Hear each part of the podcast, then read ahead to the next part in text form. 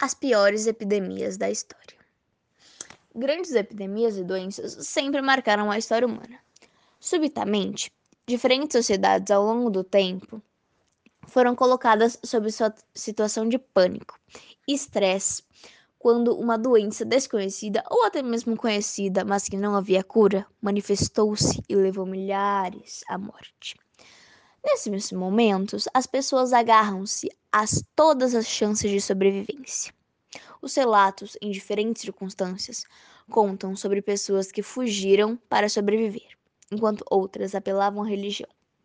Por exemplo, estudar as doenças que surgiam ao longo do tempo também faz parte da história. E nesse texto veremos alguns exemplos de grandes epidemias e pandemias que devastaram parte do nosso planeta. Agora vamos ver um pouco sobre a peste negra. Bom, peste negra. Durante a Idade Média também aconteceram epidemias e pandemias, e a peste negra é um dos casos mais conhecidos. Essa pandemia aconteceu em um surto que se estendeu de 1347 a 1553 e resultou na morte de até 50 milhões de pessoas. O termo peste negra foi dado para um surto de peste bubônica que se iniciou na Ásia Central e espalhou-se pela Europa e África. Considera-se que a doença foi levada à Europa por navegantes e comerciantes genoveses que fugiam da Crimeia. Isso aconteceu porque a cidade de Gafa, uma colônia genovesa, estava em guerra com o Canato da Horda Dourada. Cercada, a cidade foi atacada com cadáveres infectados de peste bubônica. Quando a doença alastrou-se por Gafa, os genoveses fugiram e levaram-na consigo para locais como Constantinopla, Marselha e Gênova.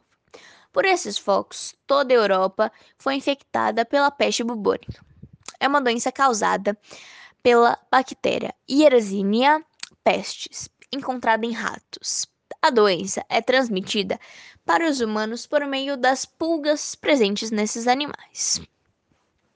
Quando um ser humano é contaminado, a peste pode ser transmitida por via respiratória e por isso ela se disseminou tanto pela Europa. Cidades foram esvaziadas e alguns governos locais deixaram de existir devido à grande quantidade de mortes.